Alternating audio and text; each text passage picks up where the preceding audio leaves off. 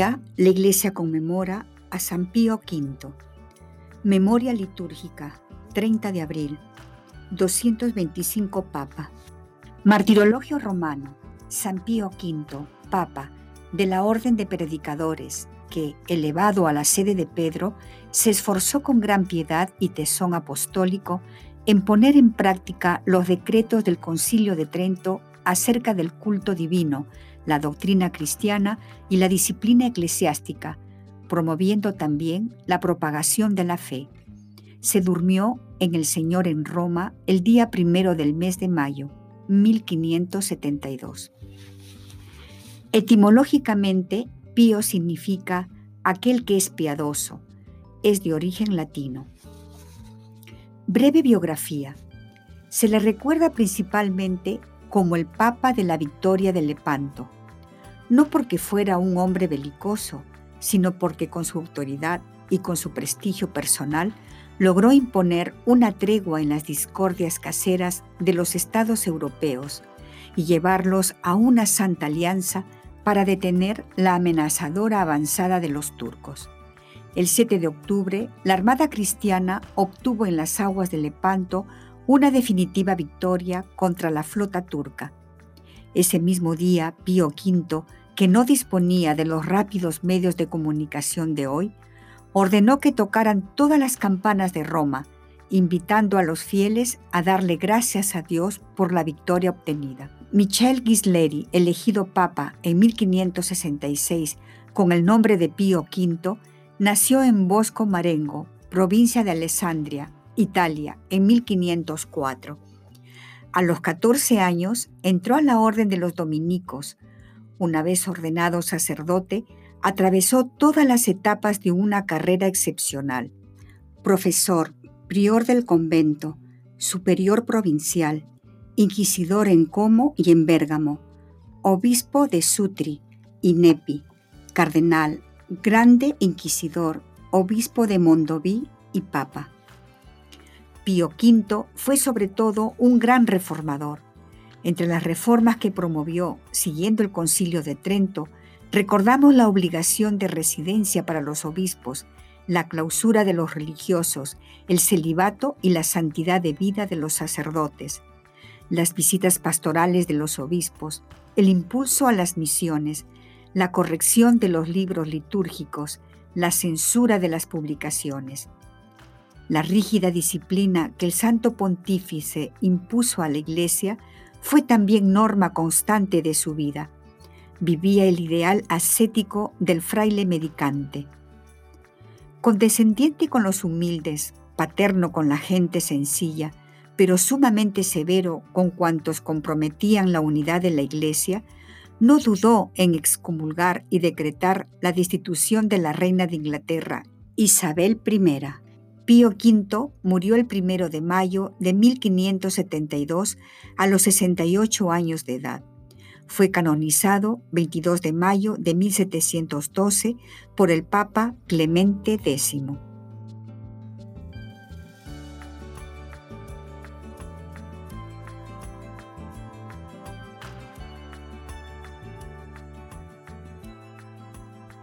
A continuación, una breve meditación acerca del Evangelio del día. El alimento de vida. Santo Evangelio según San Juan, capítulo 6, versículo del 44 al 51. Jueves tercero de Pascua.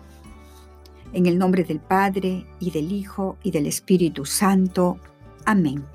Cristo, Rey nuestro, venga tu reino. Oración preparatoria. Señor, gracias por acordarte siempre de mí, por regalarme un nuevo día y por estar conmigo acompañándome en cada paso que doy. Tu presencia y compañía son el regalo más grande que puedes darme. Contigo nada me falta, jamás permitas que me separe de ti. Yo quiero estar siempre a tu lado. Evangelio del Día del Santo Evangelio según San Juan, capítulo 6, versículos del 44 al 51. En aquel tiempo, Jesús dijo a los judíos, Nadie puede venir a mí si no lo atrae el Padre que me ha enviado, y a ese yo lo resucitaré el último día.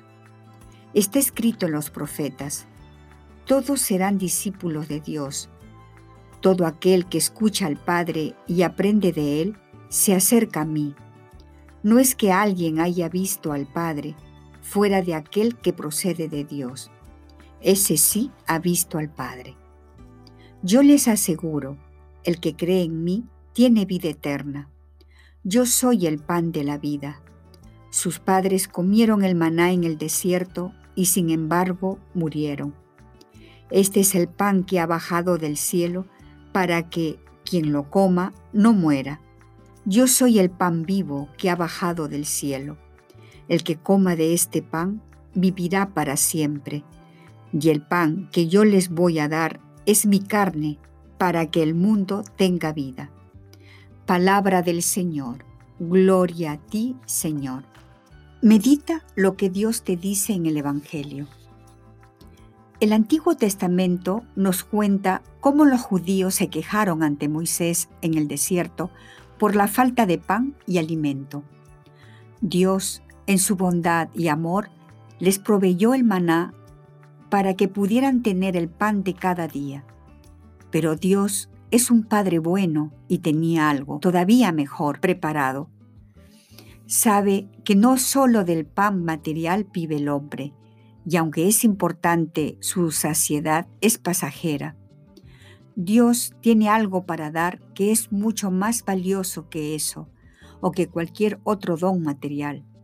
Su don más valioso, el verdadero pan, es el don de sí mismo que se dona totalmente a nosotros para entrar en nuestra vida y quedarse en ella en total unión de amor con Él.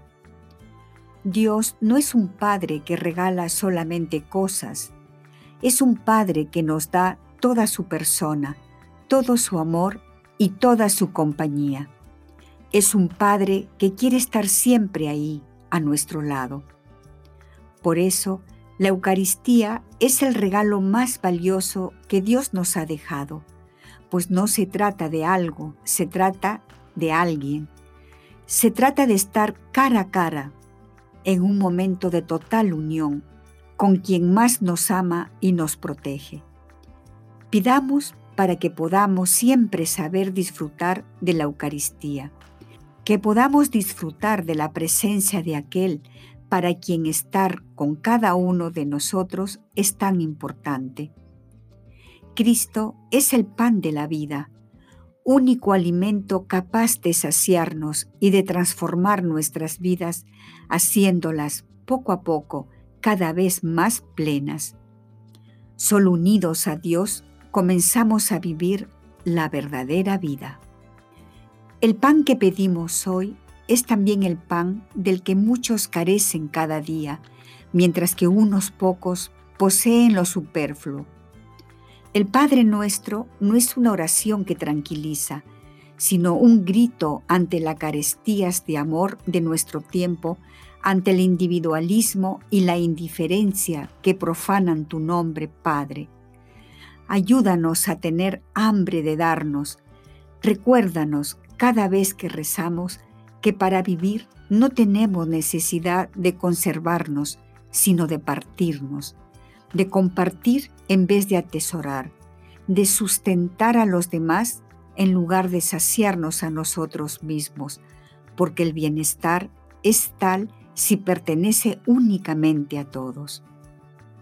Homilía de Su Santidad Francisco, 31 de mayo de 2019. Diálogo con Cristo. Esta es la parte más importante de tu oración. Disponte a platicar con mucho amor con aquel que te ama. Propósito. Proponte uno personal, el que más amor implique en respuesta al amado, o si crees que es lo que Dios te pide, vive lo que se te sugiere a continuación. Hacer memoria de aquellos momentos de intimidad que he pasado con Cristo Eucaristía, agradecérselos y proponerme firmemente acudir a la comunión la próxima vez que tenga la oportunidad. Despedida. Te damos gracias, Señor, por todos tus beneficios, a ti que vives y reinas por los siglos de los siglos. Amén. Cristo, Rey nuestro, venga tu reino. Virgen prudentísima, María, Madre de la Iglesia, ruega por nosotros.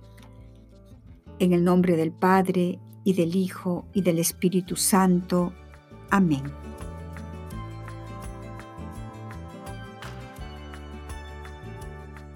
Y para culminar este último artículo, Papa Francisco, ¿crees haber sufrido una injusticia? Cuidado con el victimismo. En la audiencia general del miércoles, el pontífice recuerda a los cristianos perseguidos en distintas partes del mundo. El Papa Francisco advirtió hoy de tener cuidado de no leer de forma victimista y autocompasiva la bienaventuranza, bienaventurados los perseguidos por la justicia. Asimismo, recordó a los cristianos perseguidos en distintas partes del mundo y pidió para ellos oración y cercanía. Bienaventurados los perseguidos a causa de la justicia, porque de ellos será el reino de los cielos. Mateo capítulo 5, versículo 10.